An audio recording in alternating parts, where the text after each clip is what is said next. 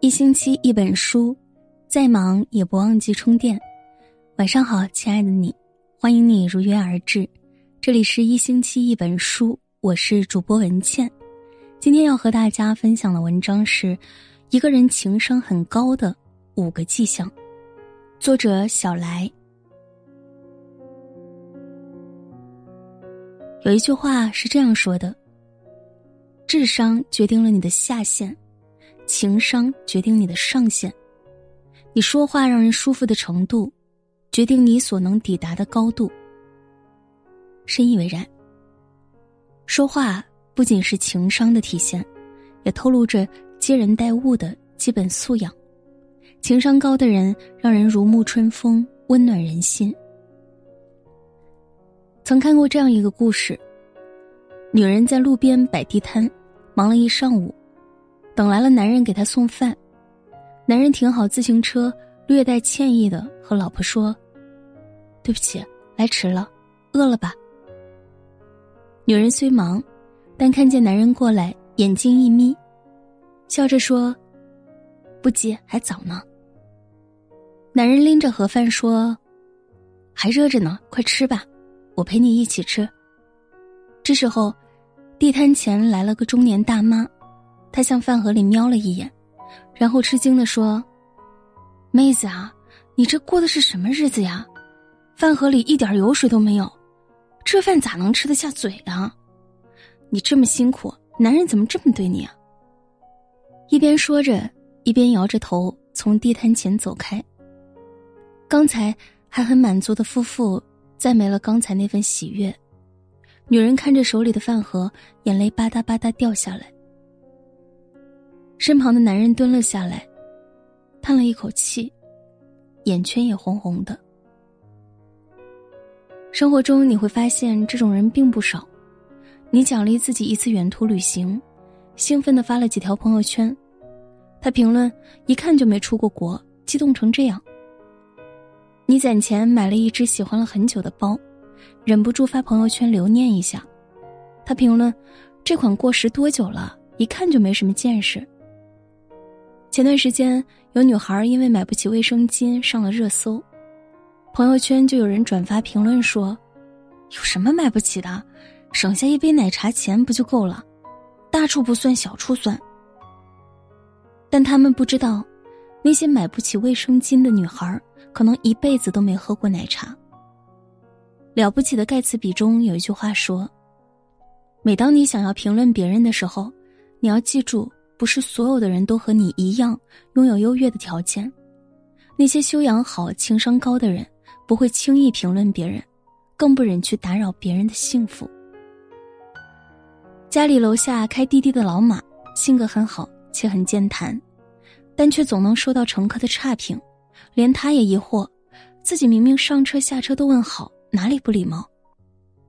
问题就在这儿，他人好是好，就是聊起天来很不舒服。坐过一次他的车，听说我没结婚，就让我赶紧找对象，说这才叫孝顺，不让父母操心。听说我的工资也就一般收入，他劝我早点回家，家里工作才是正经工作，在这儿没出息。咋说呢？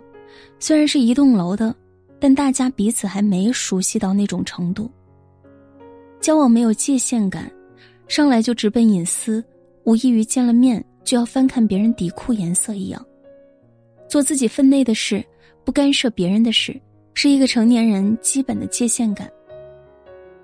实在不行，学学英国人尬聊天气也行啊，上来就问人家挣多少钱，你是要指着对方养老吗？曾和前辈去过一个饭局，在场的人都是同行，酒过三巡，已经有人开始胡吹了。张嘴就是谈了几个百万订单的客户，做过几个轰动行业的爆款。可笑的是，他说的几个成绩里面有两个根本不是他做的。真正的作者是我身边的前辈。他第一次吹牛的时候，我和前辈面面相觑；等到第二次他说的天花乱坠的时候，我已经准备起来戳穿他了。但前辈一个眼神，示意我不要动，不要拆穿他。结束后，我问前辈：“这种满嘴跑火车的人，为啥不当场给他挂在上面？”前辈说：“他不过是想急于证明自己，甚至不惜冒充别人，这已经很心酸了。看破不说破，知人不评人，是对人最基本的尊重。”有一天，孔子的弟子在门外扫地，一个客人来向他请教问题。一年有几季呀？弟子想，这么简单的问题有什么好问的？便回答说：“有四季，春夏秋冬。”客人不服，说：“不对，只有三季。”两人争论不休，决定打赌，谁错了就向对方磕三个头。两个人到孔子面前，把来龙去脉说清。孔子看了客人一眼，说：“一年有三季。”弟子懵了，但老师的话他不敢不从。弟子磕完头，送走客人，才敢问老师：“一年四季，您怎么说只有三季？”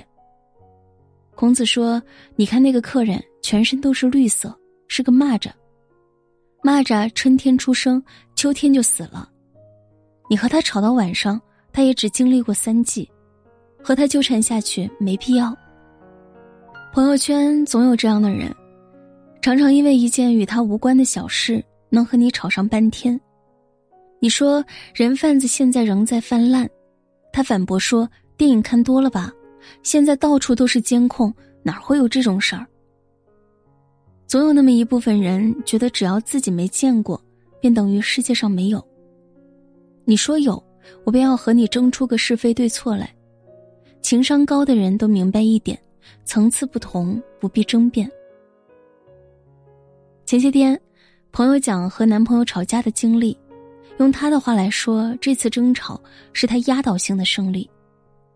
两个人因为小事拌起嘴来，男朋友之前从来不还嘴，可能这次觉得实在委屈，就解释了几句。见男朋友还敢狡辩，他更生气了，觉得对方还是没有认识到错误，他便自以为是的使出了杀手锏，提起他的家庭。他说。我当初就不该找你们单亲家庭的孩子，人家都说这种家庭的孩子性格有问题，现在看来，是我活该。本来还想和他讲讲道理的男朋友，突然沉默了，半晌说出一句话：“你不该说这种话的。”然后转身离开。男朋友家里很穷，母亲一个人给他拉扯大不容易，他努力挣钱，混得越来越好，补贴家里。几乎没有人知道他这块软肋。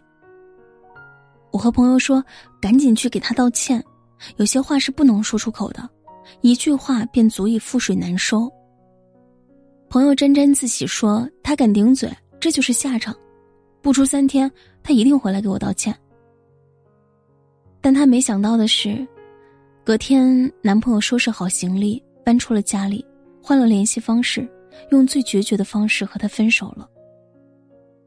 她连着哭了三天，求着男朋友回来，但男朋友还是那句话：“你不该说那些话的。”的确，吵架无好话，但一个情商高的人是知道什么气话不能说的。越是亲近的人，你就越知道对方的软肋，用最锋利的话去捅开对方的软肋，结果只剩下无可挽回的伤害。曾看过这样一句话：，当你觉得和别人相处十分舒服的时候，不一定是你们兴趣相投，而是他的情商足够高。仔细想想，那些相处起来舒服的朋友，并非多言善谈，但一举一动却让人如沐春风。他们说话有分寸，从不让人难堪，心怀慈悲，懂得共情。他们能不动声色的。让旁人感觉到，自己是被重视、被关心的那一个。正如蔡康永说过的一句话：“真正的高情商不是虚伪，而是温暖。”点个再看，愿你做一个温暖的人。好啦，这篇文章就分享到这里，感谢收听。如果喜欢这篇文章，欢迎拉到文末为我们点个赞和。再看，喜欢听我读书，欢迎你在下方留言告诉我。我是主播文倩，晚安，好梦。